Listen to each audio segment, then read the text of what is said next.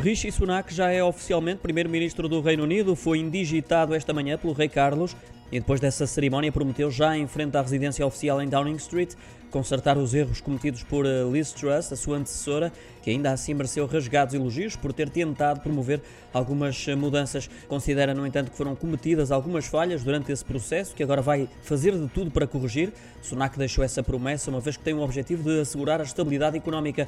Assumiu ainda o compromisso de liderar o governo com integridade, profissionalismo e responsabilidade.